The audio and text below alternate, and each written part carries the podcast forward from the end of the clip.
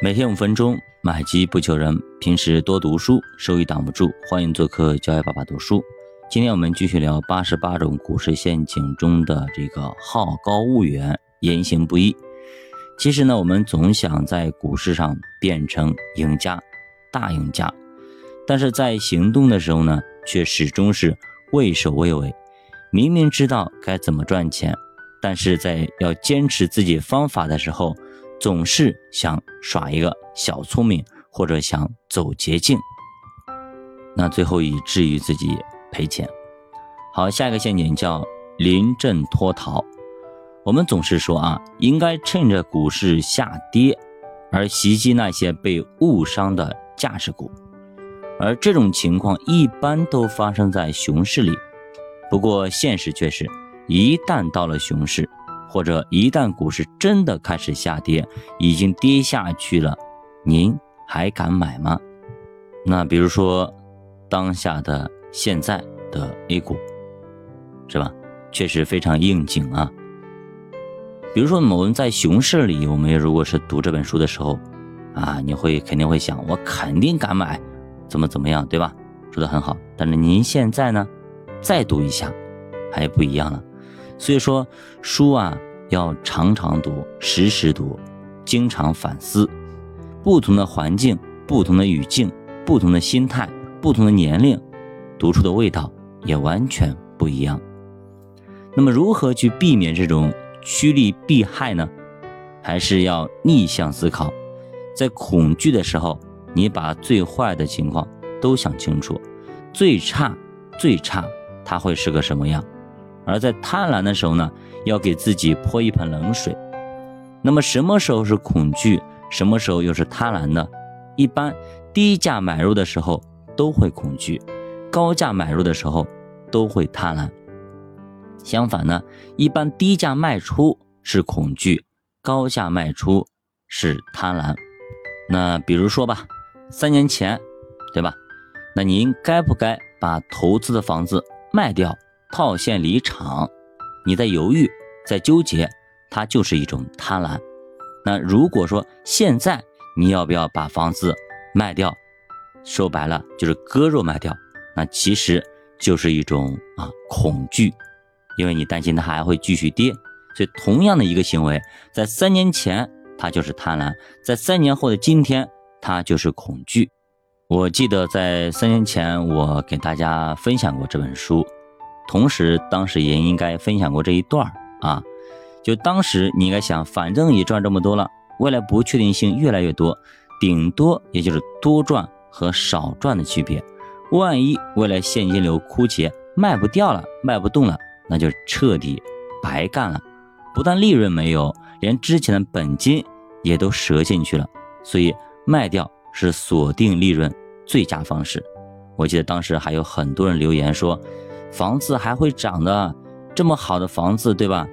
你为什么要卖的？还很多留言说一些不好听的话语，对吧？那么您现在是不是明白道理了呢？所以很多时候我们读书要有前瞻性啊。是的，当时的环境房子一直在涨，啊？房子永远都在涨，论论调就是这么个论调，不可能跌。但我们因为房子没有跌过，大家觉得啊不可能跌，但是它就是这么跌下来了。对吧？现在房子你挂出去放个一年，你不降价个百分之三十，都没人看房，甚至，所以很残酷，确实非常残酷。那三年前的我给大家分享同样的一件事情，您觉得不可能？三年后的今天，我同样再分享这件事情，您是不是有了不一样的体会呢？所以读书啊，很多时候我们不要把环境或眼光局限在当前。我们可以把它往后拉一拉，可能对我们非常非常有帮助。比方说很多很多的书，对吧？它都是很多年前出的。如果那个时候你读到了，那后面是不是就可以呀？利用这样一个消息赚很多钱，或躲避很多不必要的风险呢？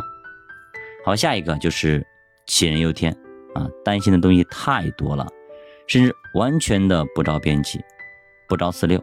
比如说。啊，最近有问中国会不会发生债务危机啊？会不会全面的崩盘啊？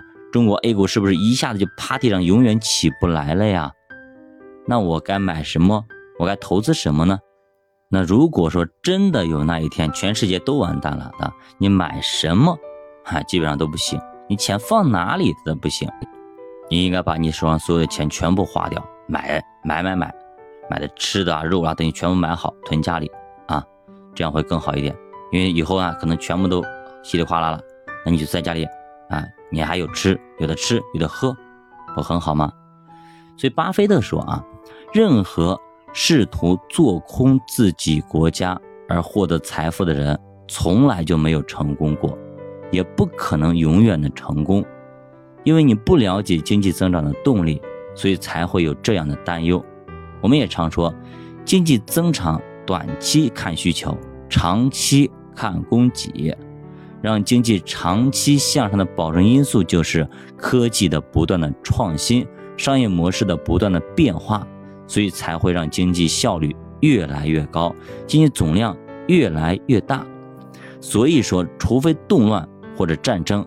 否则不可能退回到满目疮痍的情况，再退回到清朝晚期的时候，对吧？您觉得可能吗？世上本无事，庸人自扰之。如果不是估值过高，我们应该尽可能的留在市场里。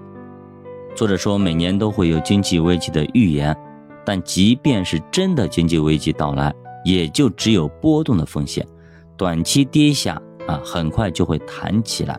所以担心经济衰退，还不如去担心一下自己。股市上真正的风险，基本来自于买的太贵，卖的太便宜。